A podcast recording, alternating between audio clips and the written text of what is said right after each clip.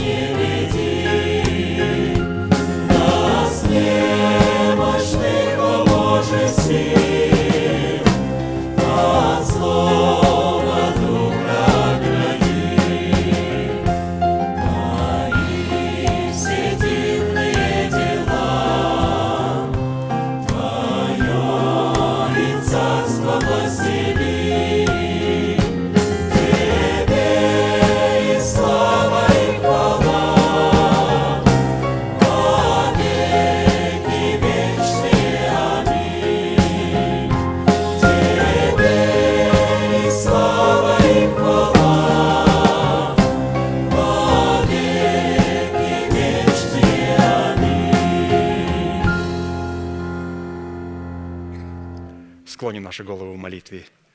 Дорогой Небесный Отец, во имя Иисуса Христа, мы благодарны имени Твоему Святому за вновь представленную привилегию быть на месте, которое очертила десница Твоя для поклонения Твоему святому имени.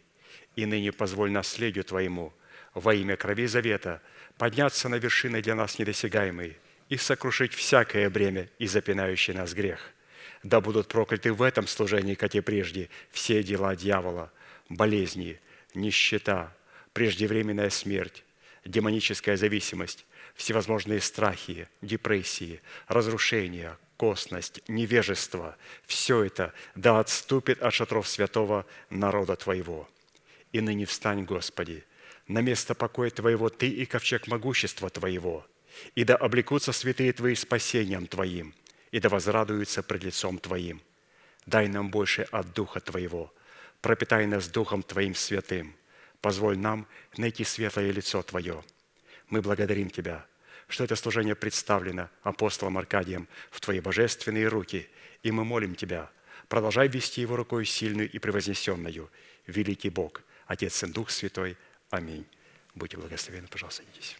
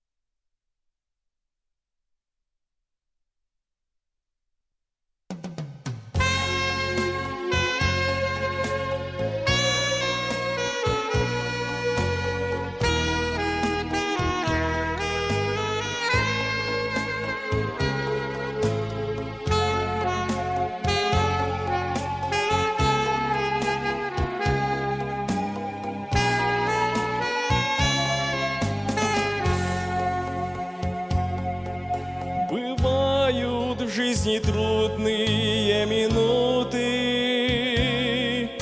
Когда не видно солнышка и туч,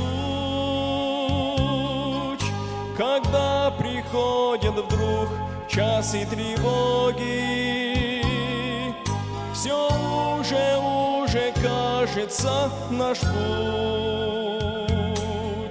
Когда ослабнут силы и нет рядом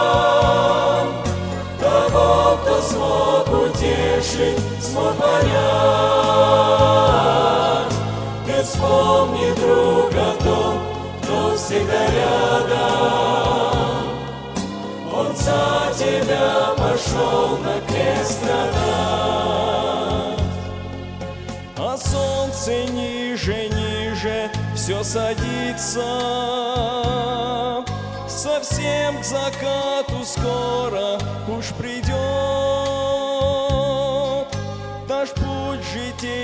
скоро прекратится А в небе радость с Иисусом ждет Когда ослабнут силы и нет рядом Того, кто смог утешить смог понять.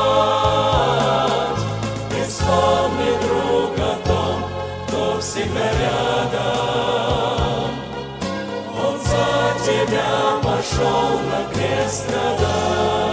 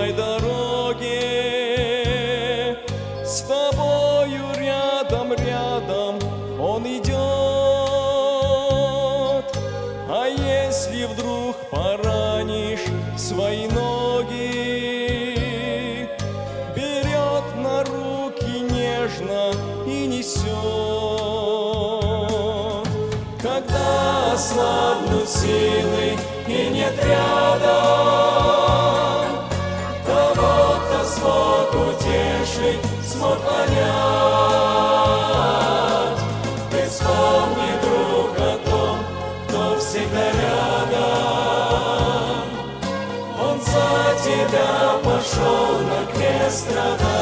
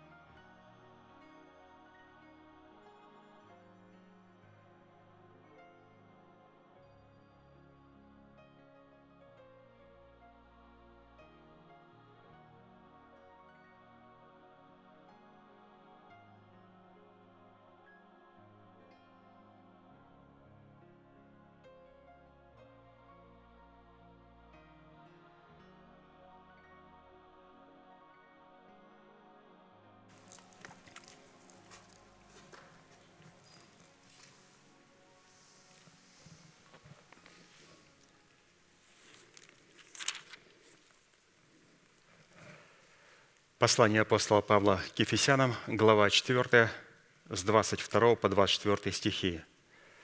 «Отложить прежний образ жизни ветхого человека и сливающего в обольстительных похотях, а обновиться духом ума вашего и облечься в нового человека, созданного по Богу в праведности и святости истины».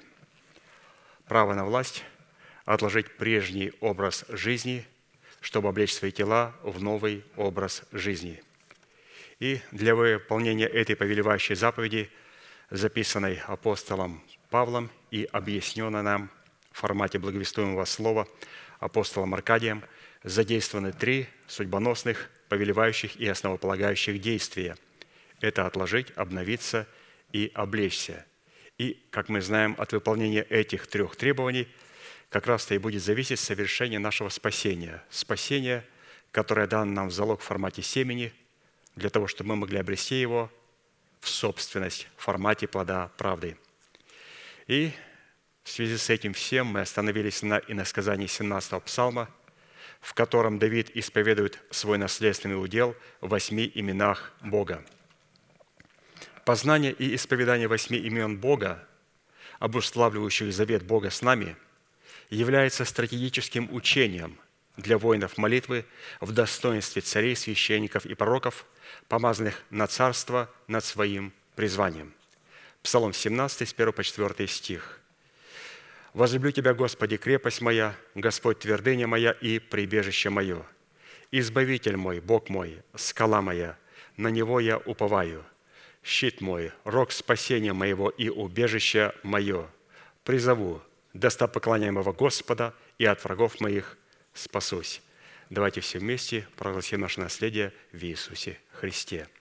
Господи, Ты крепость моя, Господи, Ты твердыня моя, Господи, Ты прибежище мое, Господи, Ты избавитель мой, Господи, Ты скала моя, Господи, Ты щит мой, Господи, Ты рог спасения моего, Господи, Ты убежище мое. Благодарение Господу, который соделал нас достойными своих имен. Почему? Потому что Он предузнал нас, а предузнал нас через наше отношение к истине.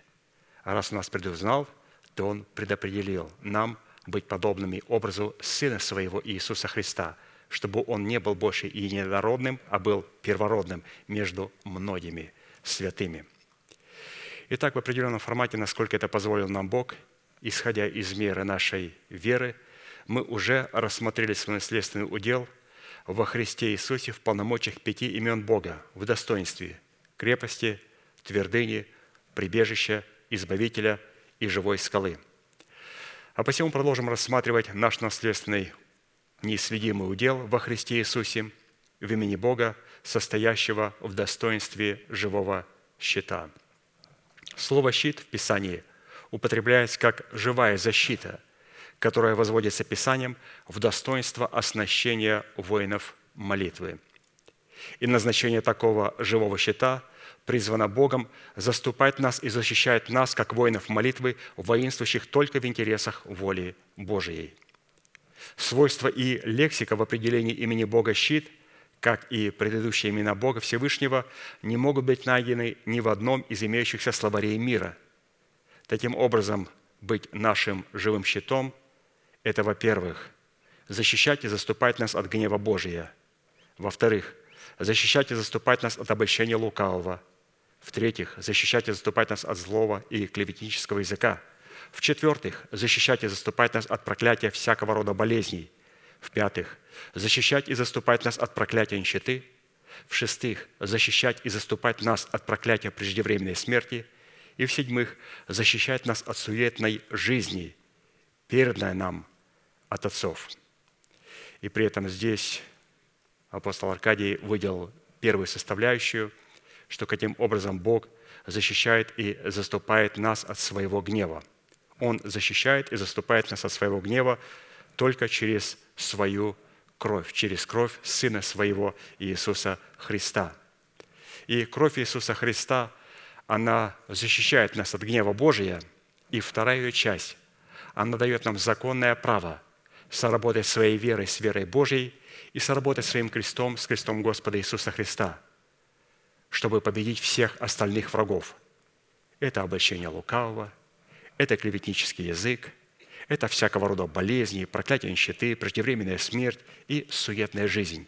Все эти враги побеждаются, когда человек получает на основании крови закон и юридическое право использовать силу креста Христова и законом умереть для закона, чтобы жить для Бога. На это надо получить юридическое право – чтобы законом умереть для закона. Иногда святые спрашивают вопрос, сколько законов? Закон Моисея, закон греха и смерти, закон Духа жизни, закон благодати. Сколько их? Два, три, четыре, больше? Когда мы ставим такой вопрос, сам вопрос говорит о том, что мы не совсем до конца понимаем суть закона Божьего – и потом рождаются после этого другие вопросы. Так мы законом Духа жизни во Христе Иисусе освобождаемся от закона греха и смерти или законом Моисея освобождаемся от закона греха и смерти. То есть, когда я законом умер для закона. Каким законом я умираю для закона? Законом Духа жизни умираю для закона Моисеева? Или законом Моисея умираю для закона греха и смерти? Или законом Моисея умираю для закона Моисея – Люди не могут определиться до тех пор, пока они не ответят вопрос, сколько существует законов. Закон один, как один Бог и как одна Библия. Он один. Но закон один представлен в двух функциях. Функциях смерти, где что-то должно быть осужденным, и функциях жизни, где что-то должно воскреснуть воскресении Христовом. То есть закон Божий представляет в себе две функции.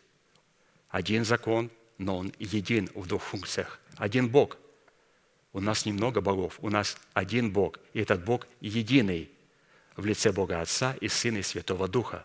У нас одно крещение, но оно представлено в трех функциях. Крещение водою, Духом Святым и огнем. У нас один завет, но он представлен в трех заветах. Завет крови, завет соли, завет покоя. У нас одна воля Божия – но она представлена в трех функциях. Воля Божия благая, угодная и совершенная. У нас одно рождение свыше, но это рождение представлено в трех функциях. Рождение от воды, рождение от Духа и рождение к престолу. Итак, у нас один закон, и он называется закон Божий, который включает в себе две функции. Функцию смерти и функцию воскресения. Вот Библия одна, не правда ли? Вот эта Библия, она является прекрасным иллюстрацией человека, который рожден от семени слова истины. Если мы откроем содержание Библии, мы увидим, что ровно две трети Библии – это Ветхий Завет, и ровно одна третья – это Новый Завет. Две трети – это две трети нашей субстанции, когда мы рождаемся свыше, которая находится в смерти. Это наша смертная душа и наше тленное тело. Одна третья, которая называется Новым Завет, это наш дух, который рожден от Бога свыше. И наша цель для того, чтобы распространить воскресение Христова на субстанцию нашей смертной души и нашего тленного тела. А для этого мы должны правильно сработать с законом Божьим. Поэтому закон Божий один, но он представлен в двух функциях. Единый закон Божий во Христе Иисусе для рожденного от слова истины вначале обнаруживает себя в функциях закона Моисеева – посредством которого мы узнаем грех в лице нашего ветхого человека и задействуя который мы умираем для этого закона телом Христовым или сораспинаемся в крещении водою, духом и огнем. После чего закон Божий имеет юридическое право трансформироваться в нас в закон Духа жизни, являющий себя в нас в плодах воскресения или в праведности Божьей. Поэтому, как мы видим, один закон, и он называется закон Божий, который состоит из закона Моисеева, который обнаруживает грех и позволяет нам задействовать закон Моисея для того, чтобы умертвить этот грех, сораспяться со Христом. То, что было 2000 лет назад на Голгофе, извините, это не по благодати. Так с человеком не поступает по благодати. 2000 лет назад на Голгофе была явлена вся ярость закона Божьего – и Писание потом говорит, мы должны сораспяться с Ним. Мы должны погрузить себя в смерть распятого на кресте. То есть мы должны встретиться с законом. И этот закон Моисея преследует только две вещи для человека, который рожден от семени слова истины. Во-первых, это обнаружить ветхого человека. И во-вторых, умертвить ветхого человека, когда мы погружаемся в смерть Господа Иисуса Христа, потому что Он сам не умрет – надо погрузиться в смерть Господа Иисуса Христа и умереть в этой смерти Господа Иисуса Христа в лице нашей души смертной, для того, чтобы получить ее уже в обновленном виде. Поэтому, как мы видим, святые, существует один закон, закон Божий в двух функциях. Функциях смерти и функциях воскресения. Апостол Павел распространил, теперь у него было две трети части, которые он спас – и он работал на третьей части, то есть над своим телом, которое он усыновлял. Ведь он говорит, что «я умом своим служу закону Божию, а плотью – закону греха и смерти». Это о чем говорит? Это разные законы? Нет. Это все тот же самый закон. Но просто этот закон Божий осуждает некоторые части в нашем естестве. И некоторые части оправдывает. И это все один и тот же закон. И наша цель, наша цель, чтобы закон Божий оправдывал нас. А для этого необходимо принести плод правды и начинать исповедовать усыновление своего тела, для того, чтобы все-таки две трети, которые сегодня находятся в части Ветхого Завета, это наша смертная душа с ее таким нехорошим характером, мягко сказано, и наше тленное, страдающее, стареющее и умирающее тело. Вот это одну третью Нового Завета надо распространить. И апостол Павел говорит, я уже завоевал свою душу. Закон Божий находится в моем уме, но еще в моем теле я вижу другой закон, который противоборствует мне. Ну и его я смогу победить. Поэтому, святые, победа за нами. И для того, чтобы победа была за нами, нам необходимо сработать с Богом, с Его щитом. И мы должны знать, что делает для нас кровь Христа. Она защищает нас от гнева Божия – и дает нам юридическое право, как людям, которые рождены от слова истины, задействовать закон Божий, который будет преследовать две функции. Первое – он должен нечто умертвить, и, во-вторых, он должен нечто воскресить. Итак, как и в предыдущих именах Бога, призванных являться уделом нашего спасения, нам необходимо будет рассмотреть четыре вопроса, которые помогут нам познать суть нашего наследия в имени Бога. Щит, чтобы дать Богу основания, задействовать Его в битве за усыновление наших тел. Итак, вот четыре вопроса. Какими определениями и свойствами Писание наделяет имя Бога в назначении Его славного щита, в назначении Его славного имени щит? Какое назначение в роли нашей защиты Бог отвел в Писании для себя и какую роль возложил на нас? Третье. Какие условия необходимо выполнить, чтобы дать Богу основания позволить нам войти в неисследимое наследие Его имени в достоинстве живого щита нашей веры. И четвертое. По каким признакам следует испытывать самого себя на предмет того, что мы действительно сработаем нашей верой с верой Божьей в достоинстве Его имени щит. Итак, мы с вами продолжаем рассматривать вопрос первый. Какими определениями и свойствами Писание наделяет имя Бога, заключенное в достоинстве Его имени щит и семь составляющих в определении полномочий имени Бога в достоинстве живого щита уже были предметом нашего исследования. И давайте в кратких определениях мы приведем на память их суть, и затем продолжим наше наследие рассматривать уже восьмой составляющей. И вот первые семь составляющих, которые мы с вами прошли. Во-первых, Бог в проявлении своего имени в достоинстве живого щита, принимающего на себя удар, направленный против нас нашими врагами – является щитом только для Авраама и его потомков. Бытие 15.1. После всех происшествий было слово Господа к Аврааму в видении, и сказано, «Не бойся, Авраам, я твой щит, награда твоя весьма велика».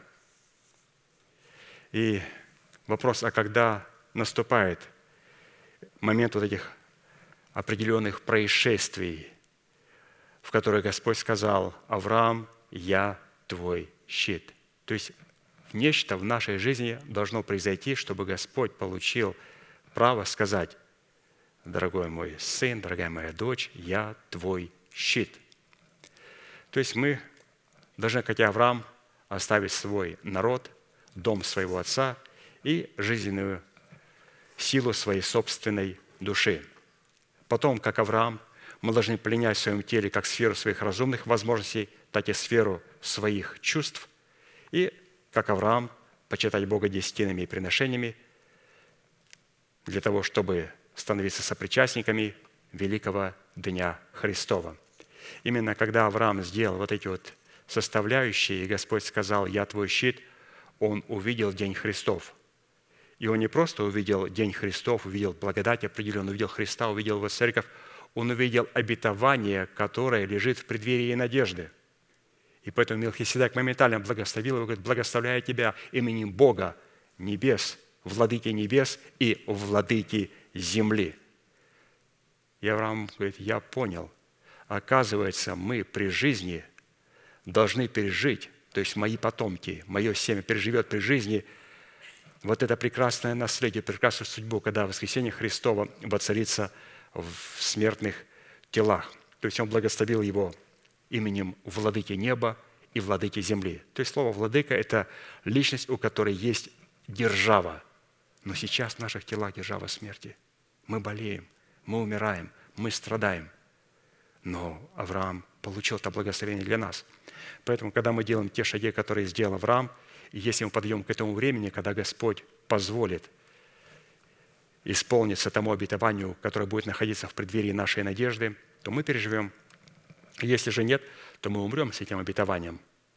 И просто прежде чем святые облекутся, которые останутся живыми до дня этого обетования, святые, которые умерли, отошли к Господу с этим обетованием, они воскреснут прежде.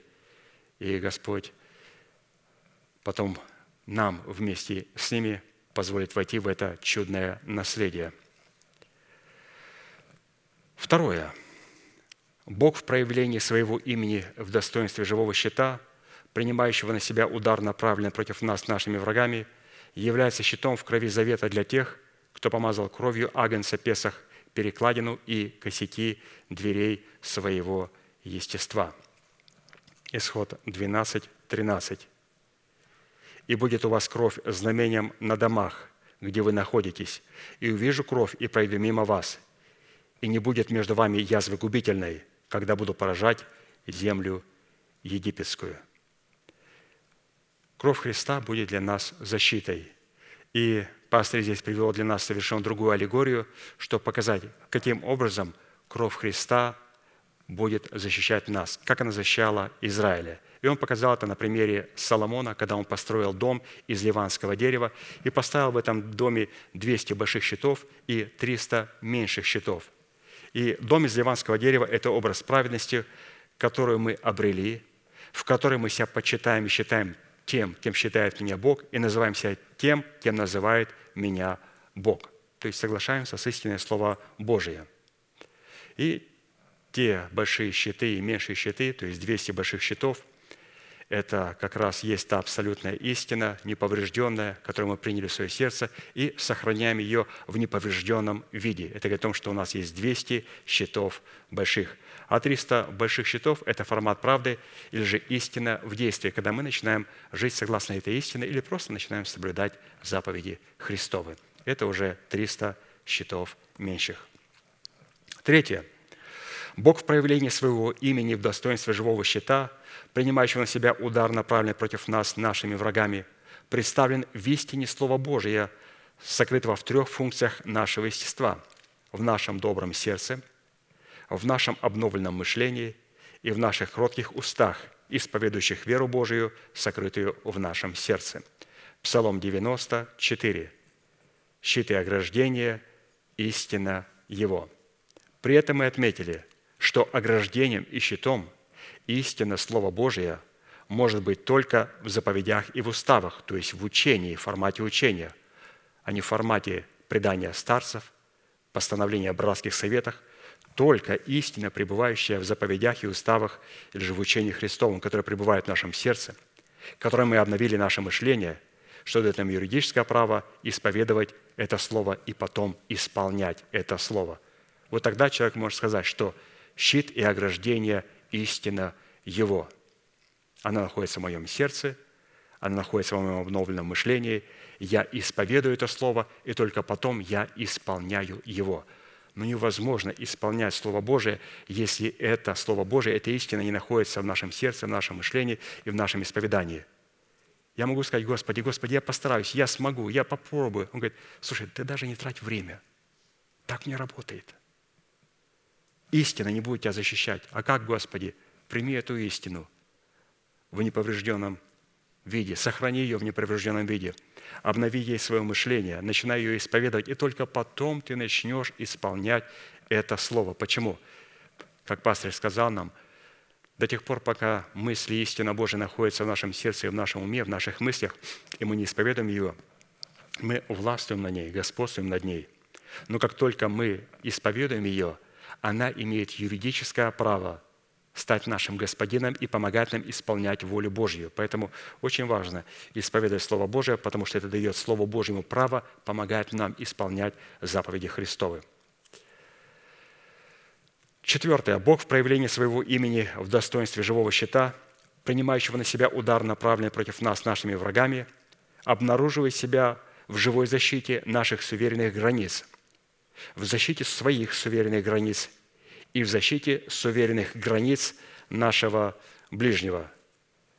Живой щит защищает суверенные личности. Наши, наших святых, каждого святого, и, разумеется, Бог защищает свои суверенные границы. Второзаконие 19, 14. «Не нарушай межи ближнего твоего, которые положили предки в уделе твоем, доставшимся тебе в земле, которую Господь Бог твой дает во владение».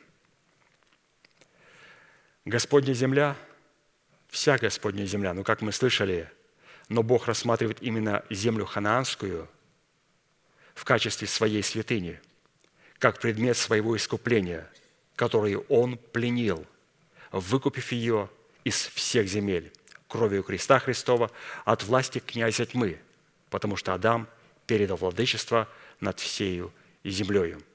И вот Господь выкупает эту землю в лице ханаанской земле как свою святыню. И Писание говорит, что мы есть та земля, о которой Господь сказал, что очи Господа Бога твоего непрестанно на ней, вот на этой земле ханаанской, которая потом станет земля Израиль. Постоянно от начала года до конца года. И нам необходимо быть уверенными, что мы вот как раз-то являемся вот этой землей ханаанской, что очи Господа не на всю землю, а вот только на землю ханаанскую. Они не обращены на землю египетскую. Почему Господь являл десять казней? Только для того, чтобы показать царю египетскому, фараону, что вся Господня земля, вся земля – это Господня земля. Но он хотел показать Аврааму и его потомков, что его очи постоянно смотрят только на одну землю, и это земля хананская – то есть это тело рожденного от семени слова истины человека, которое трансформируется в землю Израиль, то есть станет небесным телом. И поэтому нам необходимо быть уверенными, что вообще мы обладаем этой землей. Для того, чтобы обладать этой землей, Писание говорит, что ее необходимо выкупить. Ее купил Иисус Христос. Он ее пленил, Он ее выкупил. И это наследие находится в нем. Теперь я должен получить юридическое право – выкупить эту землю, выкупить свое наследие.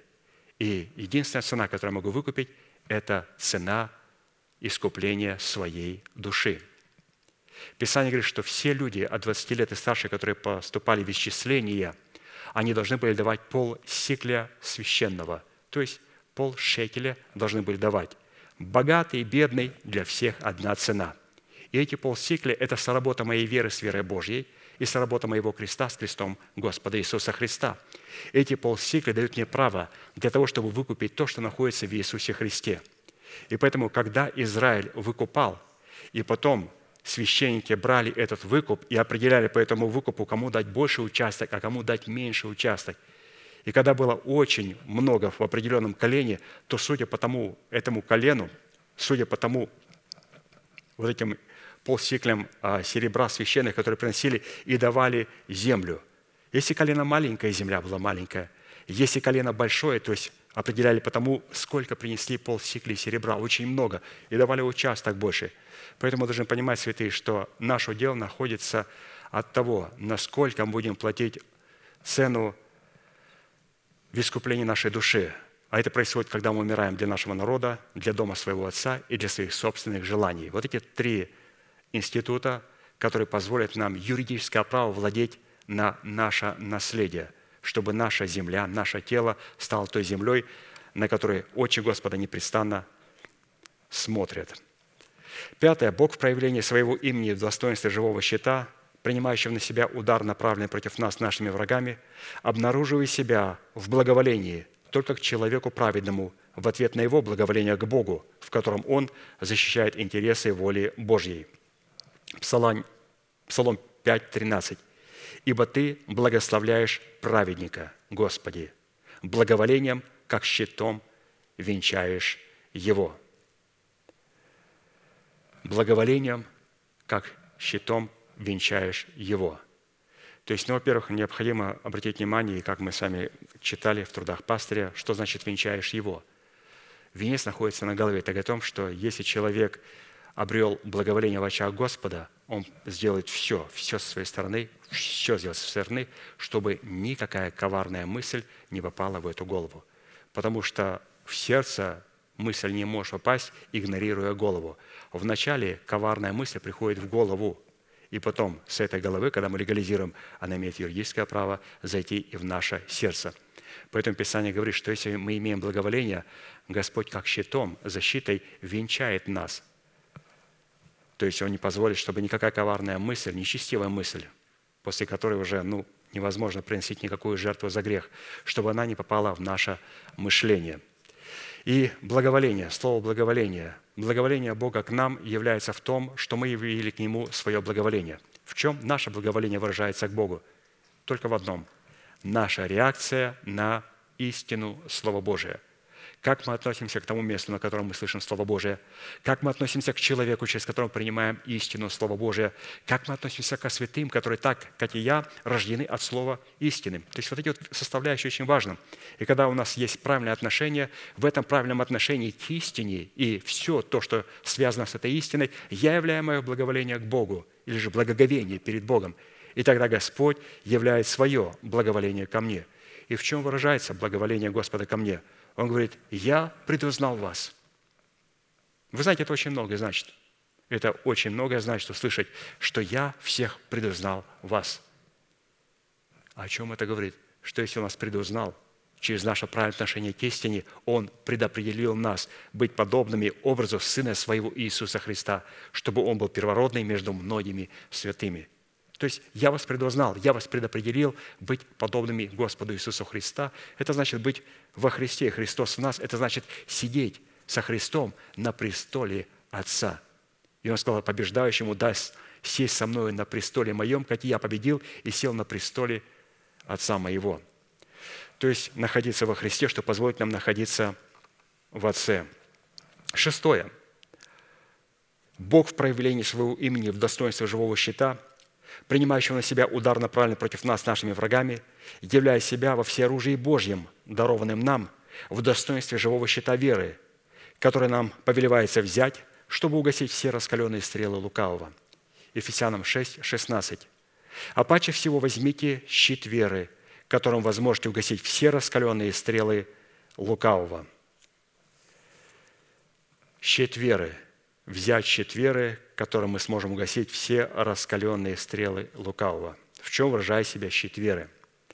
Когда мы начинаем исповедовать своими устами благовествуемое нам Слово, принятое нами в наше сердце, вот как раз-то и оно, вот это исповедание, становится живым щитом, которое способно угасить все раскаленные стрелы лукавого и обращать стрелы нечестивых в их же недра – то есть это щит веры, который нас не только защищает, но он также эти стрелы обращает обратно в недра нечестивых.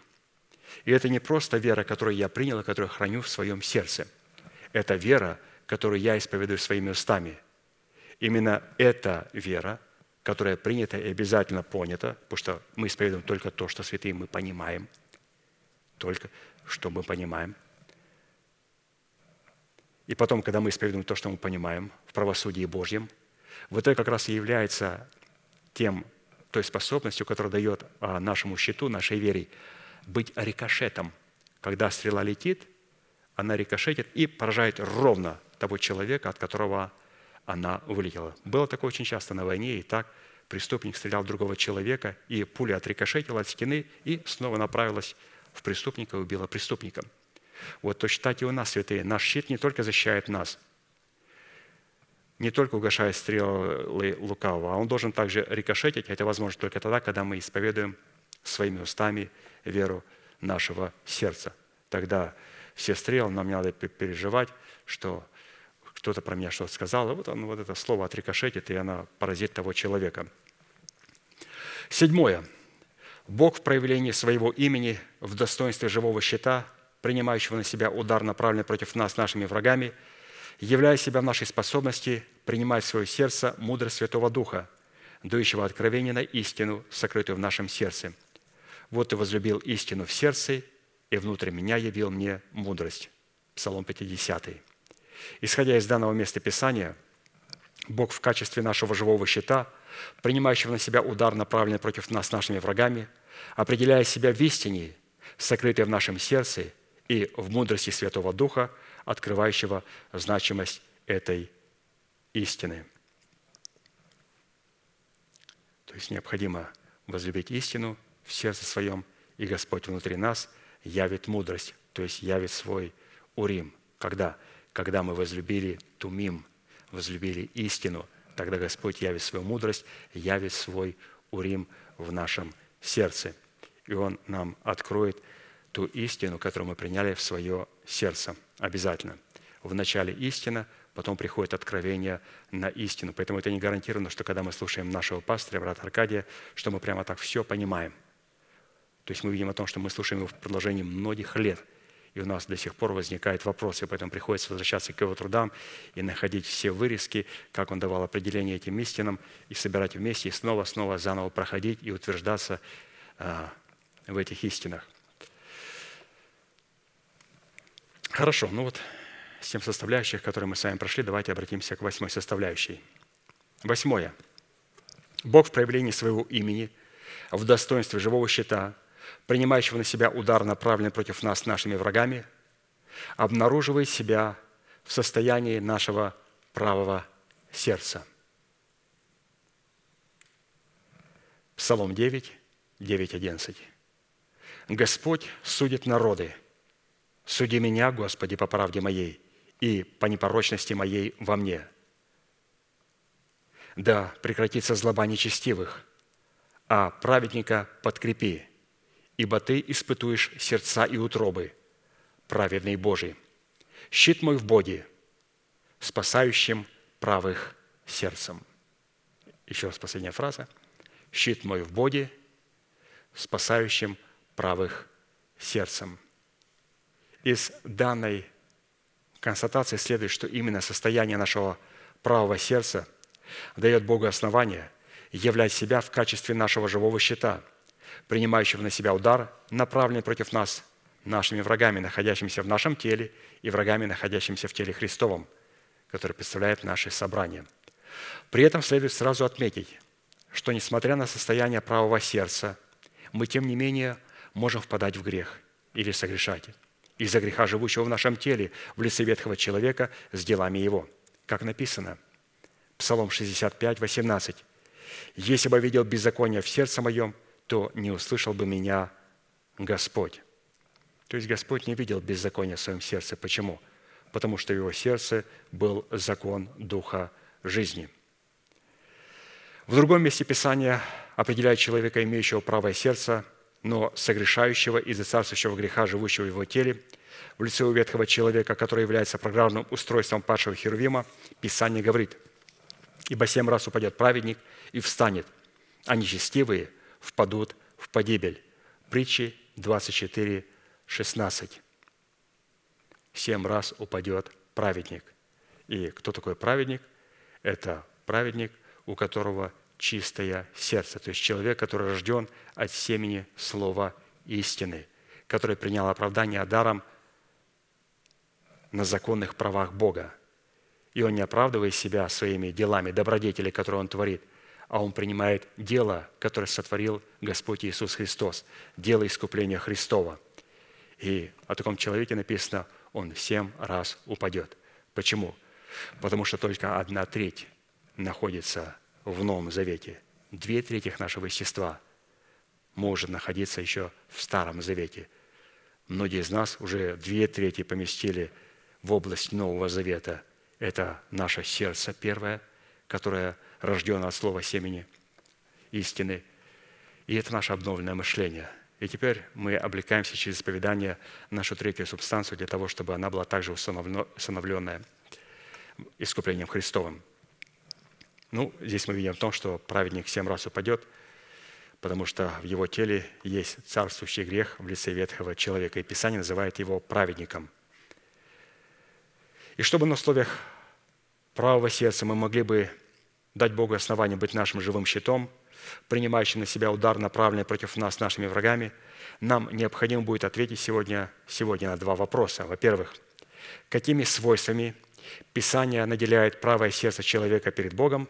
И второе, какое назначение призвано выполнять правое сердце перед Богом? Отвечая на вопрос первый, какими свойствами Писание наделяет правое сердце человека перед Богом, приведем на память некоторые уже знакомые нам определения, относящиеся к характеристикам правого сердца человека. И хотя это будет неполный перечень, этого будет вполне достаточно, пишет апостол Аркадий, чтобы восстановить и утвердить в нашей памяти свойства правого сердца, которое дает Богу основание быть нашим живым щитом, принимающим на себя удар, направленный против нас нашими врагами, живущими как в нашем теле, так и вне нашего тела в теле Христовом. Итак, правое сердце, которое дает Богу право быть живым щитом. Оно включает в себя следующую богатую семантику. Правое сердце – это сердце непорочное. Это сердце очищенное от мертвых дел. Это сердце доброе и мудрое. Это сердце разумное. Это сердце мирное и верное. Это сердце, пребывающее в истине, и истина, пребывающая в сердце. Это сердце, пребывающее в завете мира с Богом, и завет мира с Богом, пребывающий в сердце. Это сердце, пребывающее в непорочной радости, и непорочная радость, пребывающая в сердце. Это сердце, пребывающее в Святом Духе, и Святой Дух, пребывающий в сердце – это сердце благородное и мужественное. Это сердце радушное и щедрое. Это сердце, внимающее и преклоняющее себя к словам своего Отца. Это сердце, способное ожидать обетования, обещанные нам Богом. Это сердце, способное хранить себя от идолов. Правое сердце – это сердце, способное страдать и сопереживать ближнему. Это сердце, способное не мстить, но предавать весь суд Богу это сердце, способное переносить все, что переносит Бог. Это сердце, способное любить Бога и своего ближнего. Это сердце, способное любить врагов в лице своих домашних, в лице людей душевных и в лице людей всего мира. Это сердце способно также и ненавидеть врагов Господа, которые являются носителями неправды и беззакония в лице нечестивых и беззаконных людей среди наших собраний.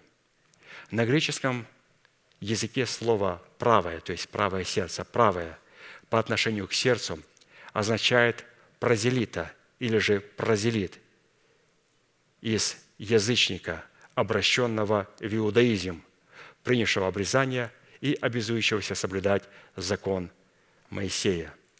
То есть есть иудеи и есть прозелиты, то есть иудей и прозелит. Иудей – это еврей, а прозелит это человек, который принял иудаизм, обрезался и соблюдает закон Моисея.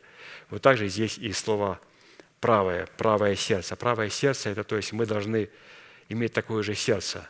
Мы должны принять истину Слова Божия и быть обрезанные этой истиной, и соблюдать эту истину в своем сердце. То есть мы тоже с вами, уверовавшие из язычников, являемся такими прозелитами. Для того, чтобы иметь право на это правое сердце, которое теперь является нашим сердцем. Первая составляющая в определении правого сердца – это, то есть мы примерно вот дали определение, вот сейчас пастор нам дал определение, очень много, очень много красивых определений. И он сейчас вот выбрал некоторые определения из вот этой богатой семантики, и закрепил эти определения, эту семантику определенными местами Священного Писания, чтобы мы поняли, что такое правое сердце. Вот мы прочитали, думаем, Господи, Боже мой. Но когда пастор говорит, у меня говорит, это все вот прямо лилось из сердца. Ну, чтобы оно лилось, разумеется, необходимо положить его в свое сердце. И положив его в сердце, теперь мы должны привести определенные конкретные места Священного Писания, чтобы понимать, а, что стоит за этим определением, чтобы оно начало у нас лица, и мы начали жить согласно этого слова. И вот давайте посмотрим на некоторые составляющие. Ну, во-первых, первая составляющая в определении правого сердца, как мы прочитали, это сердце человека, которое обрело благодать Бога, или сердце, в котором благодать Бога воцарилась через праведность. Бытие 6, 8, 10. «Ной же обрел благодать перед очами Господа, вот житие Ноя. Ной был человек праведный и непорочный вроде своем. Ной ходил перед Богом, Ной родил трех сыновей – Сима, Хама и Иофета. И еще одно место, Римлянам 5, 21. «Дабы как грех царствовал к смерти, так и благодать воцарилась через праведность к жизни вечной Иисусом Христом, Господом нашим». И заключается такой вопрос. Ну, вот как благодать Божия воцарилась у Ноя? Писание говорит, что благодать может воцариться через праведность. Вначале, то есть нам надо рассмотреть четыре слова, всегда иметь в своем понимании четыре слова. Правда, оправдание, праведник и праведность. Писание что Ной обрел благодать у Бога. То есть это говорит о том, что Ной сработал с правдой Божией, и он на этих условиях принял оправдание Божие. После чего Писание говорит, что он был человек праведный. И после этого он начал ходить перед Богом. То есть ходить перед Богом – это быть праведником, который выражает и свои действия в праведности. Святой да освящается еще, и праведник да творит правду еще. То есть Ной ходил перед Богом. Таким образом, мы видим, что а, благодать воцарилась в жизни Ноя через праведность. Почему? Потому что у Ноя было правое сердце. Вторая составляющая в определении правого сердца из всей той богатой семантики, которую мы прочитали, это сердце, в котором правосудие и правота стали основанием престола Божия. Псалом 88, 15. «Правосудие и правота – основание престола Твоего. Милость и истина предходят пред лицем Твоим». Слово «правота» – это правосудие в действии. И это правосудие в действии, правота, оно может являться только через сосуды милосердия. А чтобы быть сосудом милосердия, нам необходимо для того, чтобы милость и истина пришли пред лицом Господа. То есть что такое сосуды милосердия? Это когда у нас есть милость и есть истина – вот это и есть сосуды милосердия. И Господь через такие сосуды милосердия являет свое правосудие, то есть суд Божий, и правоту, то есть приводит свой суд в действие. К Римлянам в 9 главе написано, «Бог, желая показать гнев и явить могущество свое, с великим долготерпением щадил сосуды гнева, готовые их погибели, дабы вместе явить богатство славы своей над сосудами милосердия, которые Он приготовил к славе». И опять, Господь будет являть свою славу над сосудами милосердия и также над сосудами гнева, осуждая их. Но как Он будет осуждать сосуды гнева? Через сосуды милосердия. И быть сосудом милосердия – это иметь две вещи – милость и обязательно истину. И эта истина становится основанием престола в правосудии – и в правоте. Правота – это то, что дает мне юридическое право исповедовать суды Божии, и они будут свершаться. Третья составляющая в определении правого сердца – это сердце, исполненное мудрости, состоящей в начальстве учения Христова. Притча 23, 15, 16. «Сын мой, если сердце твое будет мудро, то порадуется и мое сердце – и внутренности ему будут радоваться, когда уста твои будут говорить правое. Итак, вопрос к сыну. Когда он будет говорить правое? При одном условии, если сердце его будет мудрое. А что он сделать, чтобы сердце было мудрое? Он говорит, сын мой. Надо быть сыном – надо быть учеником, который принимает истину в формате благовествуемого слова, а не в формате того, что «О, я прочитал, я услышал на интернете». Но на интернете нет людей, которых Бог послал в нашу жизнь. Но за исключением, если мы выходим на интернет, на веб-сайт нашей церкви и смотрим служение все вместе, мы находимся в другой стране. Это нормально. Но когда мы а, вот, шарим по интернетам вот каких-то новых откровений, то мы должны понимать, что мы там ничего не получим, нас там просто обворуют, как на базаре цыгане делают, просто обворуют средь бела дня. Поэтому не надо шарить истину по интернетам. Необходимо быть сыном, что дает мне право иметь мудрое сердце, и теперь мое сердце может говорить правое. Четвертая составляющая в определении правоты сердца – это сердце, оправданное благодатью Бога, которое стал нашим упованием – и соделал нас наследниками вечной жизни. Тит 3, 4, 7. Когда же явилась благодать и человеколюбие Спасителя нашего Бога, Он спас нас не по делам праведности, которые бы мы сотворили, а по Своей милости, банью возрождения и обновления Святым Духом, которого излил на нас обильно через Иисуса Христа, Спасителя нашего, чтобы, оправдавшись Его благодатью, мы, по упованию, соделались наследниками вечной жизни. Итак, правое сердце – это человек, который оправдывает себя не по делам своей праведности, которые бы он мог сотворить. Как только мы оправдываем себя делами праведности, то мы теряем как Христа, так и залог Духа Святого. Когда мы теряем вот эти две вещи, или же две личности, простите, пожалуйста, Христа и Духа Святого, мы теряем полностью наше наследие. Потому что Христос и Дух Святой, они могут раскрыть наше наследие, которое приготовил для нас Отец Небесный. Пятая составляющая определения правоты сердца – это сердце разумное, в котором почиет мудрость, мудрость, сходящая свыше. Притча 14, 32, 33. «За зло свое нечестивый будет отвергнут, а праведный и при смерти своей имеет надежду. Мудрость почиет в сердце разумного, и среди глупых дает знать о себе». То есть, разумеется, Иногда можно среди глупцов услышать мудрость. Почему? Потому что она была украдена ими. И иногда слушаю проповедников или слушаю проповедника, иногда они говорят такие фразы. Вот святые, когда говорят, слушай, он прямо говорит фразами нашего пастыря. Говорит, это чистый слог нашего пастыря. И один говорит, слушай, я смотрел такое интервью его, и он дает интервью, его спросили, а вы случайно не знаете пастыря с города Портленда, пастыря Аркадия? Он говорит, я никогда о нем не слышал. Он говорит, странно. Нас это очень удивляет. Прямо не слышали никогда. Он говорит, никогда не слышал. Его родственники находятся в нашем собрании. И его родственник сказал, он является пастырем тому, который сказал, я никогда его не знал, я не знаю его. Он говорит, слушай, долго мы будем воровать у пастора Аркадия его откровение? Он говорит, я сделал решение быть учеником. Он говорит, а я этого решения не буду делать. Я хочу быть блогером, хочу быть пастырем, я хочу быть во главе. И Два брата родных разошлись, двоюродных, не, не уверен, точно два брата разошлись в разных направлениях. Пожалуйста. Это о чем говорит?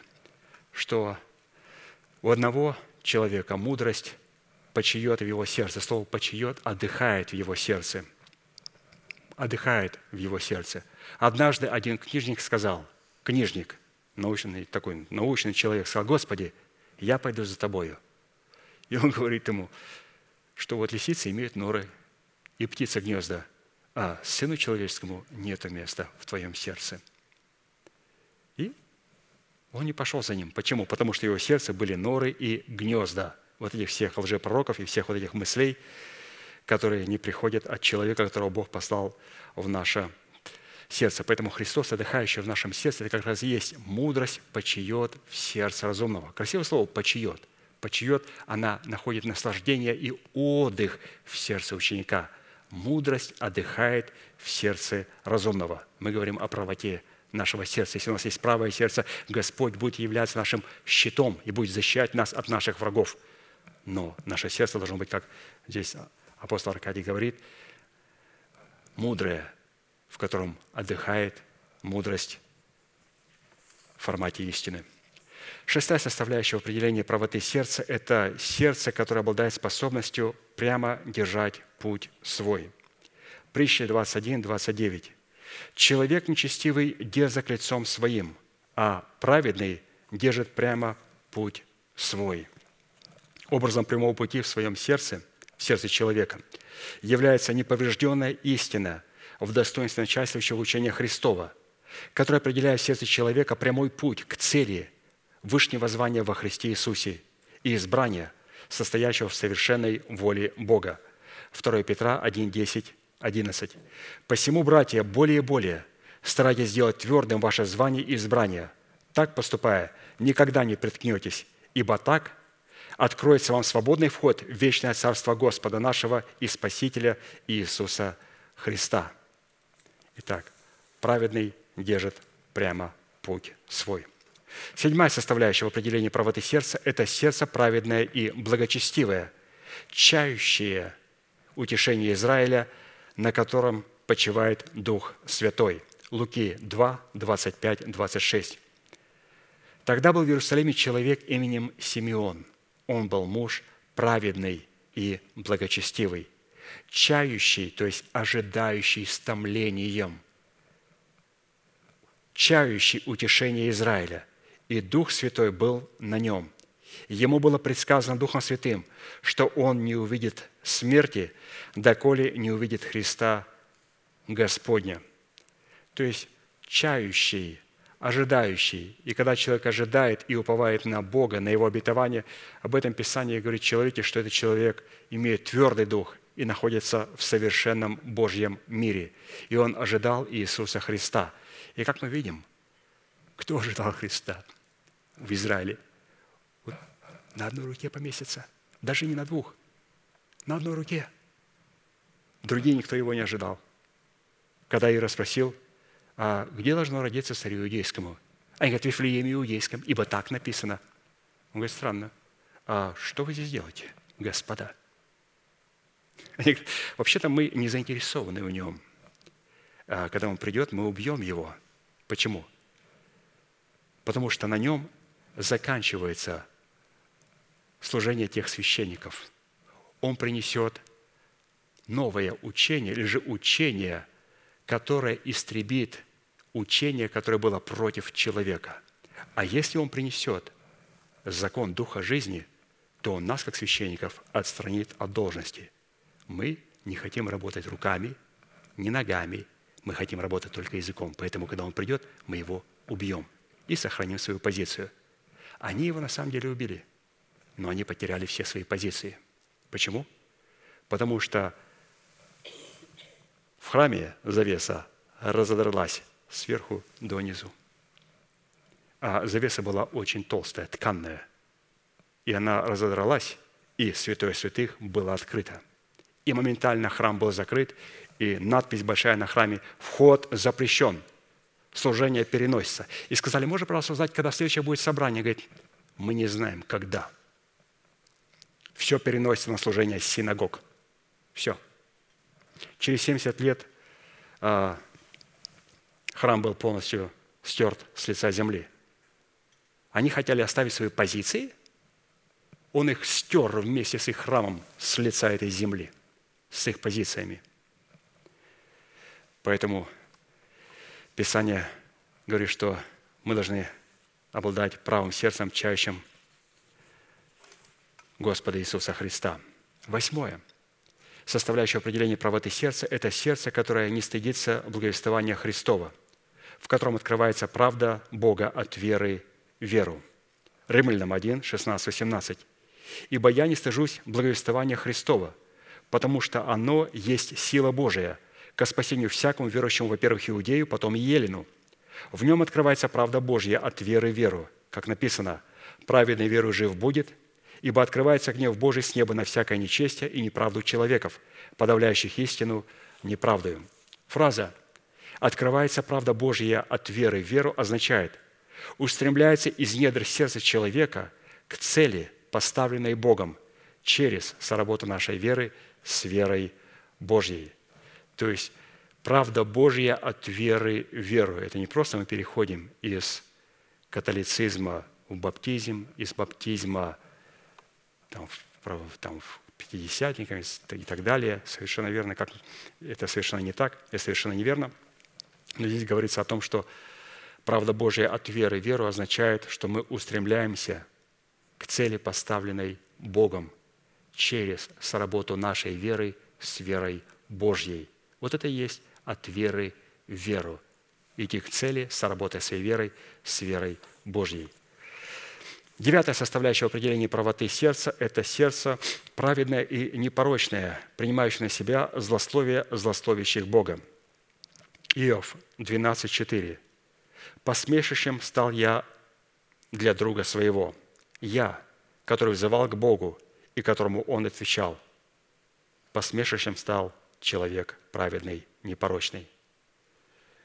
То есть здесь мы видим о том, что Иов принимал злословие злословящих Бога. Вот во время его прокази он принимал злословие злословящих Бога. И все его друзья, как мы слышали, засловили Бога. Жена его засловила Бога. И он должен был принимать все эти засловия на себя. Но он оказался твердым. Он оказался твердым, потому что Христос был в нем – когда Христос в нас, то мы принимаем злословие злословящих Бога.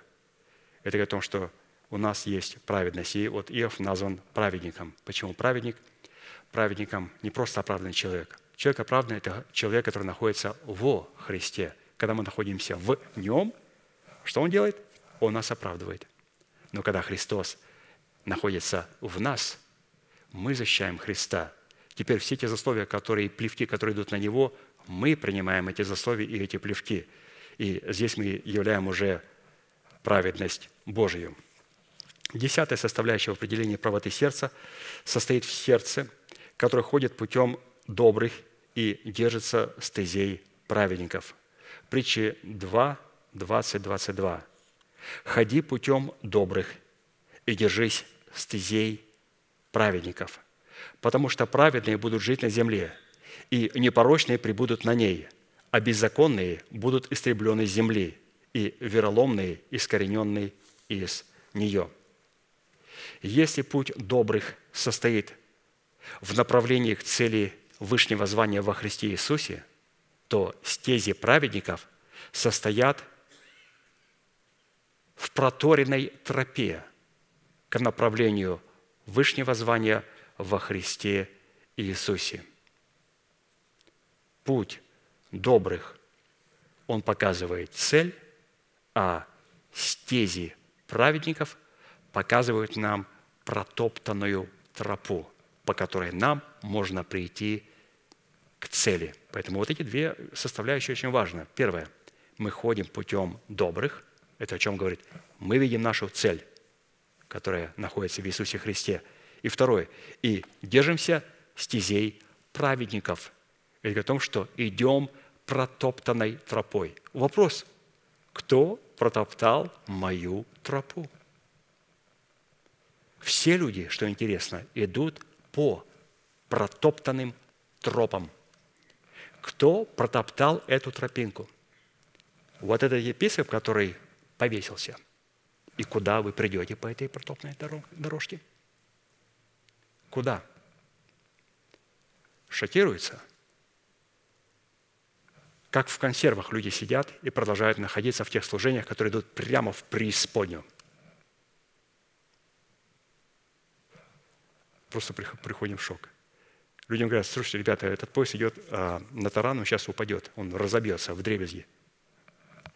А я, говорит, не верю. По чьей тропинке мы идем? Кто протоптал мою тропинки? Поэтому стези – это жизненный путь, направления чьей-либо деятельности. То есть Тимофей, Тит и другие святые, они шли по протоптанной тропинке, которую протоптал апостол Павел для них. Тропинку может протоптать человек, обладающий отцовством Бога, человек, который представляет делегированное отцовство Бога. Он протаптывает нам через благовествуемое нам Слово. И когда мы принимаем это Слово и живем по этому Слову, исповедуем и придерживаемся этого слова, то мы идем по этой протоптанной тропинке. По какой протоптанной тропинке люди маршируют? Вот так спросить человека. Я иду в небеса. Говорит, ты знаешь что? Давай не будем хитрить. Ты идешь по тропинке. Кто-то ее протоптал. Можно, пожалуйста, дать имя человека, кто протоптал по тропинку? Братский совет – это вот такие вот дороги. Это вот так вокруг. Или же человек, который является беззаконным и нечестивым – кто протоптал мою тропинку. То есть, слава Богу, мы ответили на этот вопрос и получили желательный ответ. Одиннадцатое. Составляющая в определении правоты сердца состоит в сердце, которое непорочно в своем пути, так как ходит в законе Господнем, хранит откровение Господне и ищет Бога. Псалом 118, 1, 3. «Блаженный непорочный в пути, ходящий в законе Господнем, блаженный, хранящий откровение Его, всем сердцем ищущий Его, они не делают беззакония, ходят путями Его.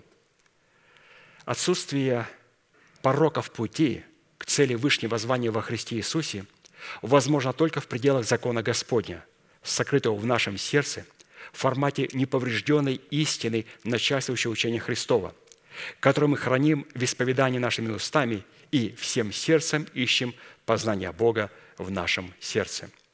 И двенадцатая составляющая в определении правоты сердца – это сердце, преклоненное к словам своего Отца и хранящее их внутри сердца. Притча 4, 20, 23. «Сын мой, словам моим внимай, и кричам моим преклони ухо твое. Да не отходят они от глаз твоих, храни их внутри сердца твоего, потому что они жизнь для того, кто нашел их, и здравие для всего тела его. Больше всего хранимого храни сердце твое, потому что из него источники жизни. Беда многих людей, пришедших к Богу, состоит в том, что у них нет человека, в котором они могли бы увидеть отцовство Бога.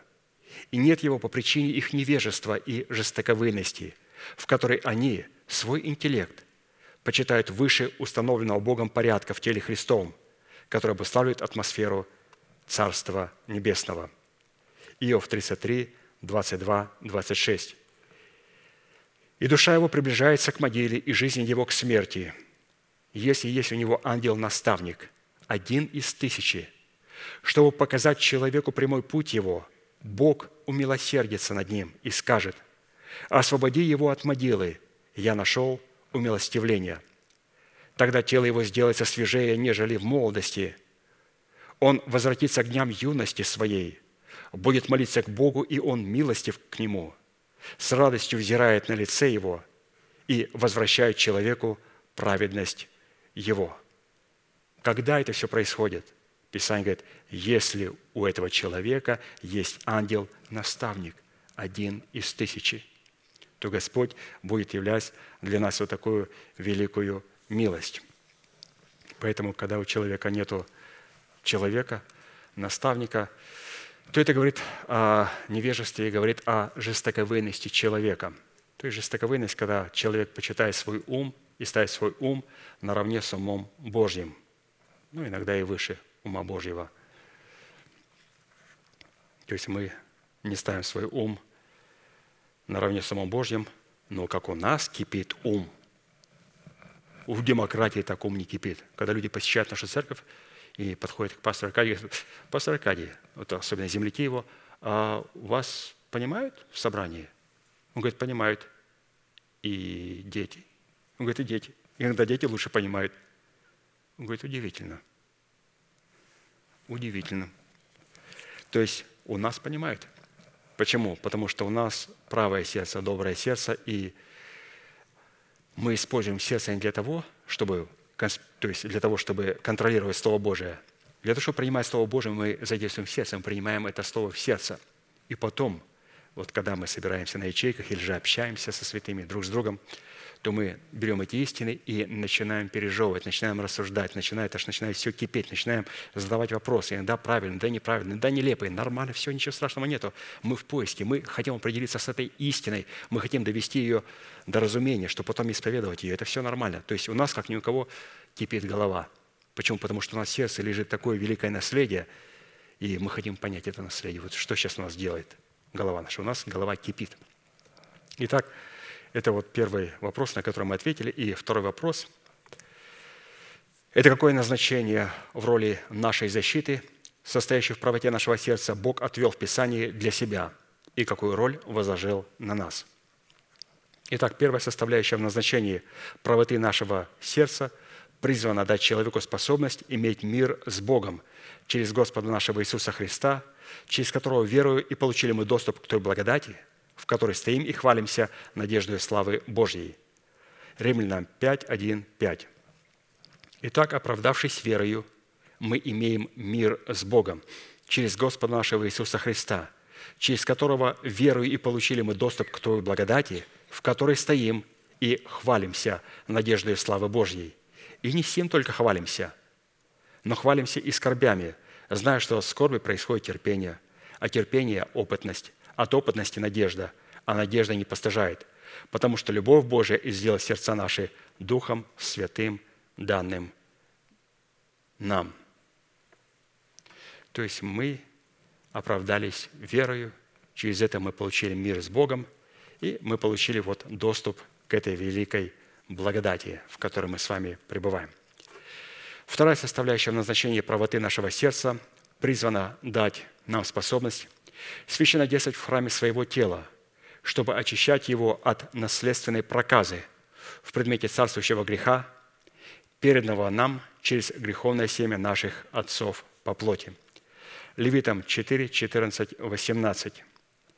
«И возьмет священник крови жертвы повинности, и возложит священник на край правого уха очищаемого и на большой палец правой руки его, и на большой палец правой ноги его.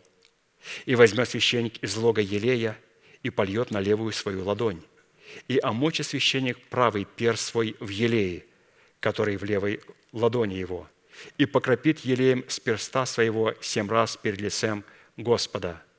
Оставшийся же елей, который на ладони его, возложит священник на край правого уха очищаемого, на большой палец правой руки его и на большой палец правой ноги его, на места, где кровь жертвы повинности, а остальной елей, который на ладони священника, возложит он на голову очищаемого, и очистит его священник перед лицем Господа. То есть здесь представлен для нас образ перста, который совершает так много работы. Образ перста. Он и кропит перед Богом. Он и помазывает кровью. Он и помазывает елеем. И этот перст должен быть у нас, как у священников и офицерей.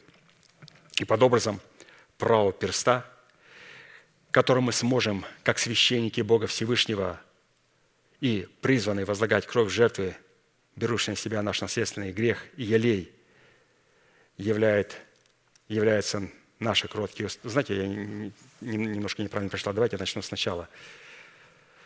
Под образом правого перста, который мы, как священники Бога Всевышнего, призваны возлагать кровь жертвы, берущий на себя наш наследственный грех и елей, является наши кроткие уста, исповедующие веру Божию, сокрытую в нашем сердце, в котором почитаем себя мертвыми для греха, живыми же для Бога, называя несуществующую державу нетления в своем теле, как уже существующую. 1 Петра 1, 18, 19. «Зная, что нет тленным серебром или золотом, искуплены вы от суетной жизни, перданные вам от отцов, но драгоценной кровью Христа, как непорочного и чистого агнца». То есть, и когда мы берем эти слова и начинаем молиться, как? Ну, это сказал апостол Петр. Но апостол Петр для чего сказал? И мало того, записал. Для того, чтобы я взял это место и сказал, Господь, благодарю Тебя. Все. Что начинается? Я только что взял и обмакнул свой перст в кровь Господа Иисуса Христа и начинаю кропить. Благодарю Тебя, что я знаю, не чувствую, а это знание, основанное на Твоей истине, что нетленным серебром или золотом искуплен я от суетной жизни, переданной мне от отцов, но драгоценную кровью Христа, как непорочного и чистого агнца. Что я только что сделал? Вы скажете, ну ты процитировал, ты только отнес это слово к себе. Совершенно верно. Я только что задействовал свой духовный а, перст правой руки, то есть мои уста. Задействовал для того, чтобы покропить вот этой кровью. Мы должны, святые, вот так кропить кропить этой кровью и благодарить, кем является Бог и что сделал для нас Бог. Вот мы тогда являемся вот такими царями и священниками. Третья составляющая назначения правоты нашего сердца призвана давать нам способность укрываться от страха своего врага, чтобы внезапно поражать его стрелою, которая хранится в колчании Бога. Псалом 63, 1, 11.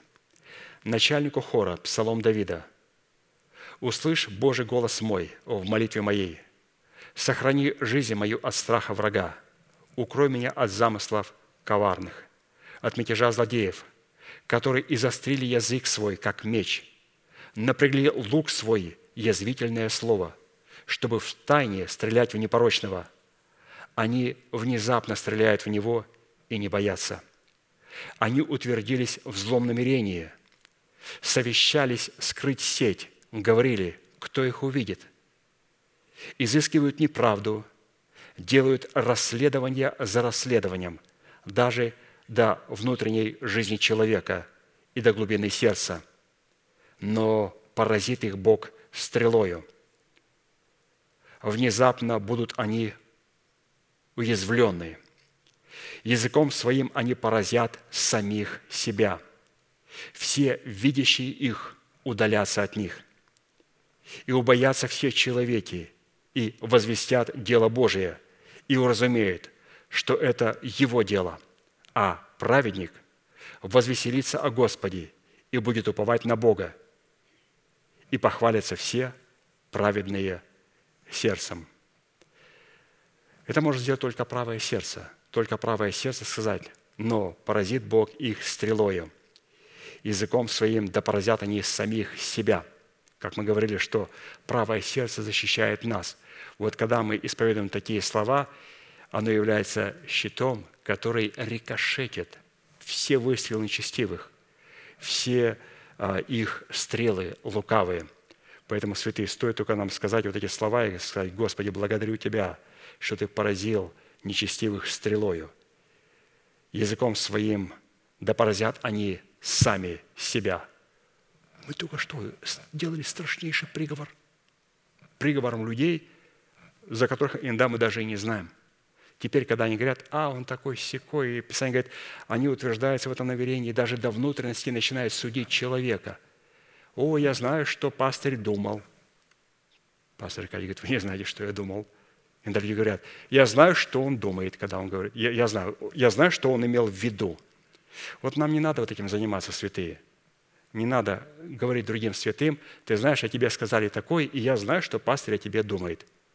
Но только Бог знает, что пастырь думает о нас. Только Бог знает, что мы думаем о других людях, потому что это находится в нашем сердце. Поэтому мы должны вот рикошетить все это нечестие через исповедание наших уст. Четвертая составляющая в назначении правоты нашего сердца призвана наделять нас способностью наследовать землю обетованную в предмете своего перстного тела путем изменения его в тело небесное – Исайя 60, 18, 21. «Не слышно будет более насилия в земле твоей». То есть здесь говорится о нашем теле. «Опустошение и разорение в пределах твоих.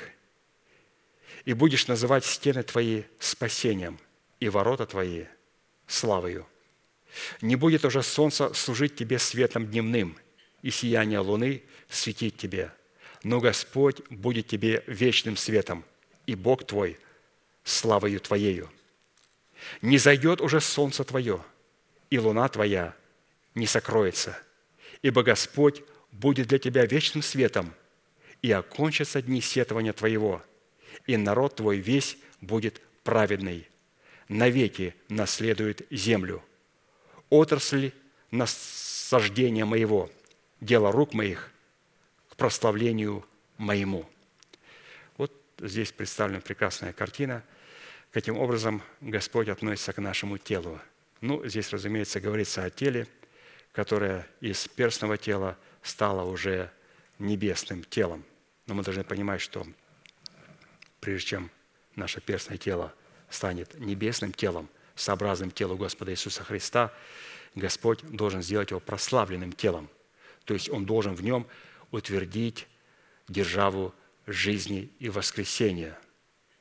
Это будет продолжать быть земным телом, но это тело, в котором не будет державы смерти. Это будет тело, в котором будет держава жизни и воскресения.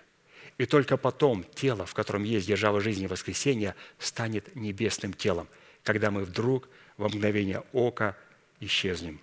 Вначале мы во мгновение ока изменимся, то есть наши перстные тела станут прославленными телами, телами, в которых не будет державы смерти. И потом мы во мгновение ока уже не изменимся, а исчезнем, встретим Господу на облаках. Поэтому здесь представлена картина уже тела небесного, прославленного, где Господь будет нашим светом и нашей луной – Пятая составляющая в назначении правоты нашего сердца призвана устроять наше сердце в сторожевую башню, чтобы узнать, что скажет Святой Дух в нашем сердце и что нам следует отвечать по нашей жалобе. Авакум 2, 1, 4. «На стражу мою стал я, и стоя на башне наблюдал, чтобы узнать, что скажет он во мне. и что мне отвечать по жалобе моей? И отвечал мне Господь и сказал, запиши видение и начертай ясно на скрижалях, чтобы читающий легко мог прочитать. Ибо видение относится еще к определенному времени и говорит о конце, и не обманет. И хотя бы и замедлило, жди его, ибо непременно сбудется, не отменится. Вот душа надменная не успокоится, а праведный своей верою жив будет». То есть здесь говорится, опять же, о нашем отношении к истине Божией, говорится о правом сердце. То есть правое сердце – это человек, который принял эту истину, и теперь он, Писание говорит, мы должны ее запечатлеть очень ясно, очень ясно, чтобы она была, была начертана очень ясно, чтобы читающий в лице Бога мог прочитать ее. Это начертание должно быть очень ясным. Также и мы видим о том, что есть начертание зверя – есть имя зверя, есть число имени зверя. Что для того, чтобы обладать числом имени зверя, необходимо сначала иметь начертание зверя.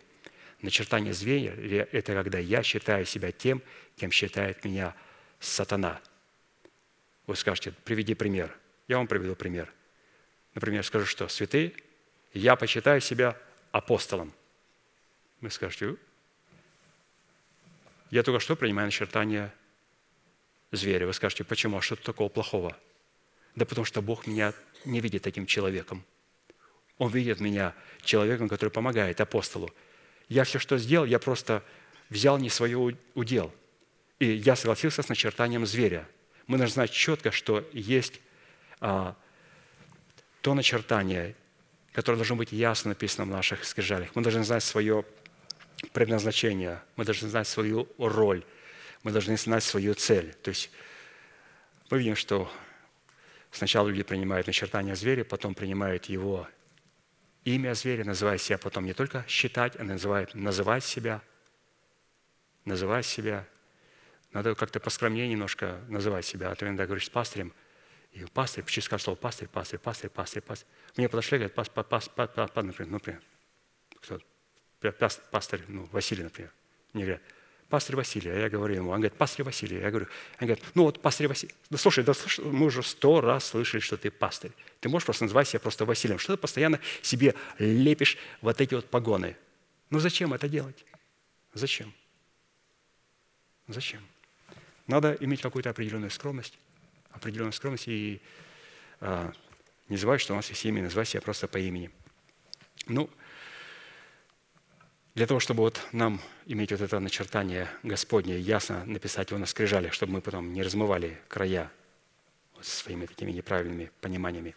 И шестая составляющая в назначении правоты нашего сердца призвана делать нас причастниками тесных врат в лице доброй жены, дабы иметь нам причастие к Вышнему Иерусалиму в предмете крепкого города. Исайя 26, 1, 7. В тот день будет воспета песнь сия в земле Иудиной. Город крепкий у нас. Спасение дал он вместо стены и вала.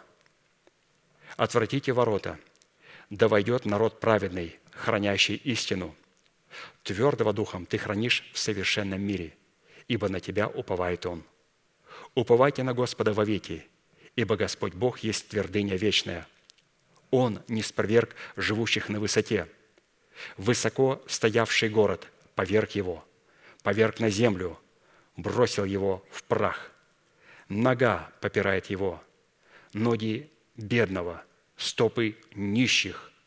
Путь праведника прям. Ты уравниваешь стезю праведника. Это была проповедь апостола Аркадия, месяц декабрь, число 17, 21 год. Вы можете ее послушать в оригинале. Будьте благословены, будем молиться и благодарить Бога за то слово, которое мы имели возможность сегодня вспоминать.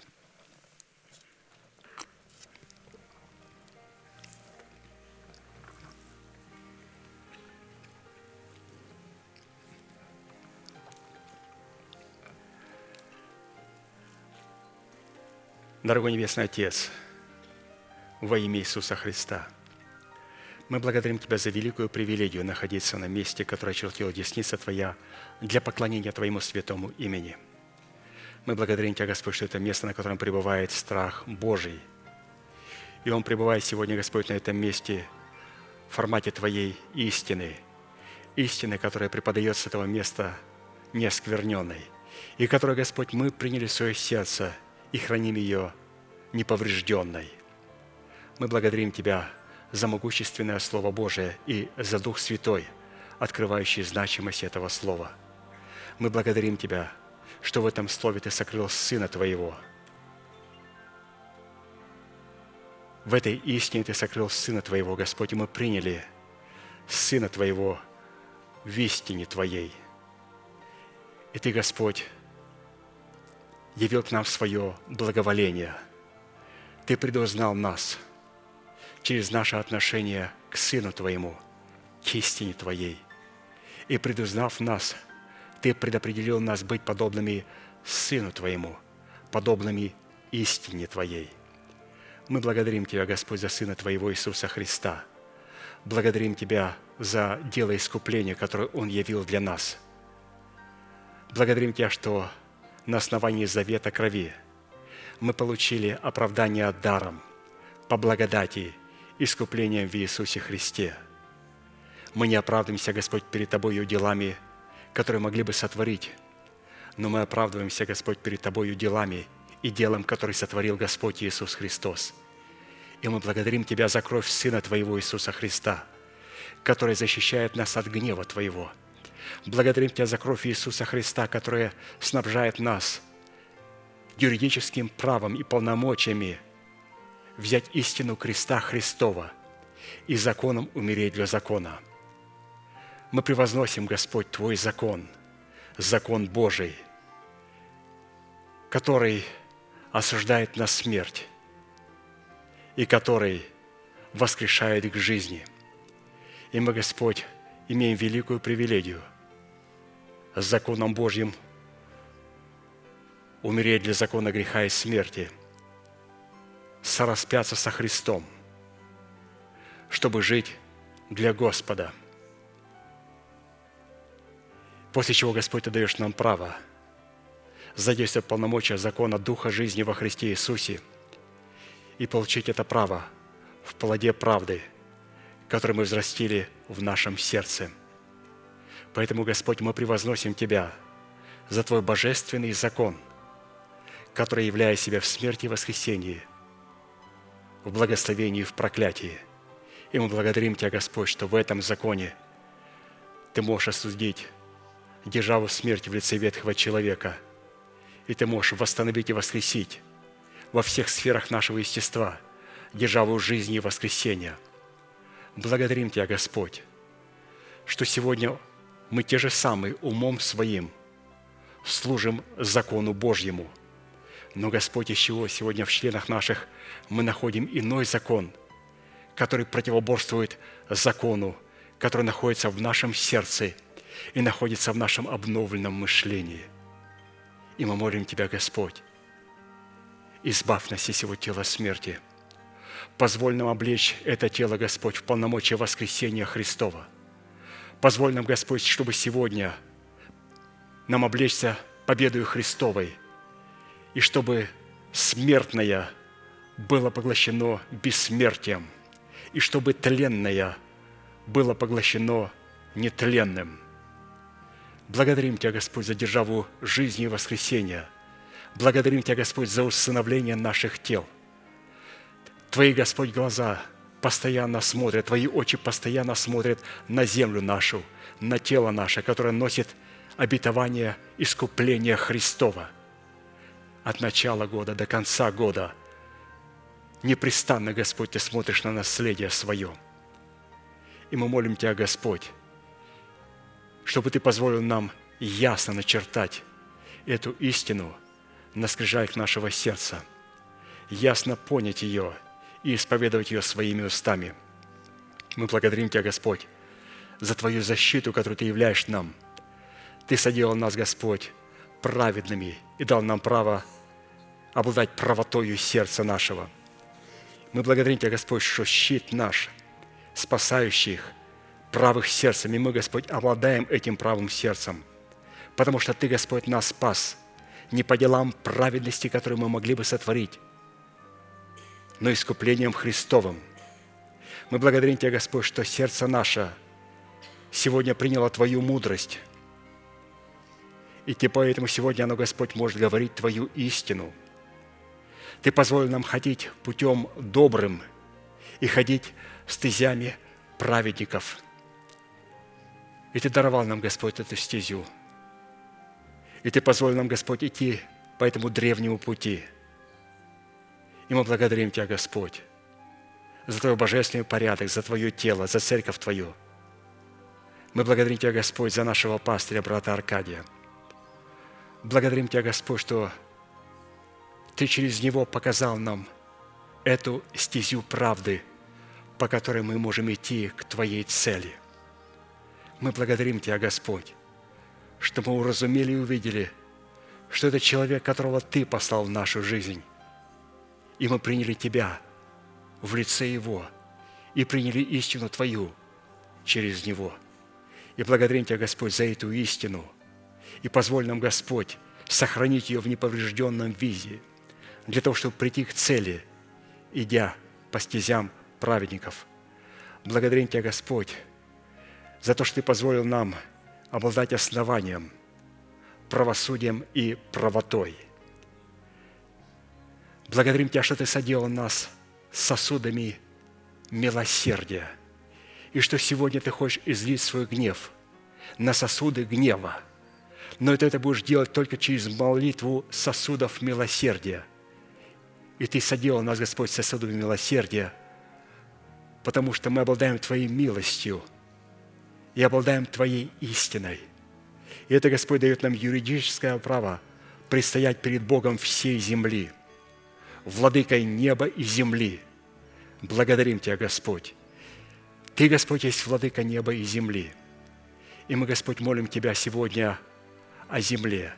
Мы молим Тебя, Господь, о наших телах, о телах святых, о телах святых, которые нуждаются, Господь, сегодня в Твоем исцелении. Мы благодарим Тебя, Господь, за исцеление, которое находится уже в Иисусе Христе, и мы через благодарность снимаем это исцеление с Твоего счета и облекаемся в это воскресение, в это исцеление. Мы благодарим Тебя, Господь, что на этом же месте можем проносить, Господь, Твой гнев и всю Твою ярость на сынов беззакония, для того, чтобы стрелы, которые были пущены ими – обратились в их недра. Благодарим Тебя, Господь, что щитом и ограждением является истина Твоя, истина Твоя, которую мы приняли в наше сердце, которую мы обновили свое мышление и поняли ее, и исповедали своими устами. Поэтому, Господь, когда мы молим Тебя, чтобы Ты защитил нас от стрел лукавого, и чтобы все стрелы, пущенные нечестивыми во имя Господа Иисуса Христа – направились в них недра. Господь, Ты соделаешь это. Защити, Господь, наследие Твое. Защити Иакова. Благодарим Тебя, Господь, за то, что Ты есть праведный Бог, и Ты являешь сегодня свою правду во святых Твоих. Благодарим Тебя, Господь, за то чаяние, которое сегодня находится в нашем правом и праведном сердце. Мы продолжаем, Господь, находиться в Твоем совершенном мире – Потому что, Господь, мы сегодня уповаем на Слово Твое, и мы ожидаем исполнения того Слова, которое находится, Господь, в нашем сердце. Мы благодарим Тебя, Господь, за ту истину, которую мы имели право сегодня вспоминать, ту истину, в которую мы сегодня могли право облекаться. Мы благодарим Тебя, Господь, за это служение, место, на котором Ты открываешь нам эту истину. Благодарим Тебя, Господь, за человека, через которого Ты открываешь нам эту истину – Благодарим Тебя, Господь, за полное исцеление, полное восстановление Его тела. И также за тела святых, Господь, которые сегодня находятся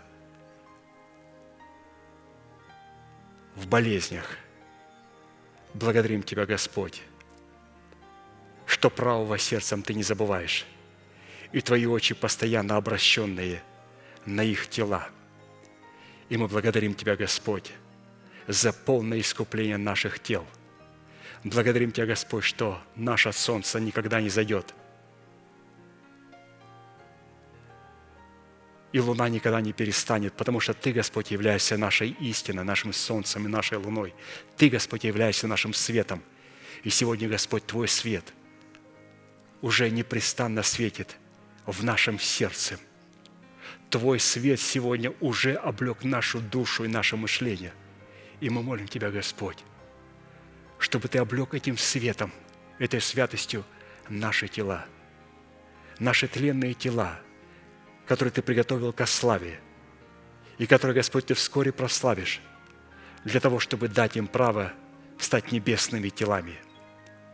Да прославишься, Господь, Ты в телах святых своих, и Ты явишься дивным в день онный, наш великий Бог, Отец и Дух Святой. Аминь. Отче наш, сущий на небесах, да святится имя Твое, да придет царствие Твое – да будет воля Твоя и на земле, как и на небе. Хлеб наш насущный подавай нам на каждый день, и прости нам долги наши, как и мы прощаем должникам нашим. И не введи нас в искушение, но избавь нас от лукавого, ибо Твое есть царство и сила и слава во веки. Аминь.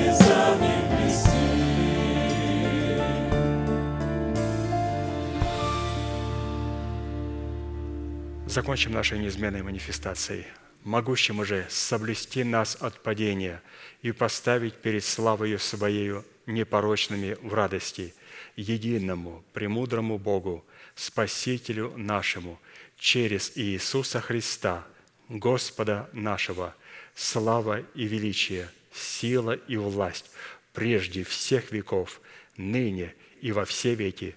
Аминь.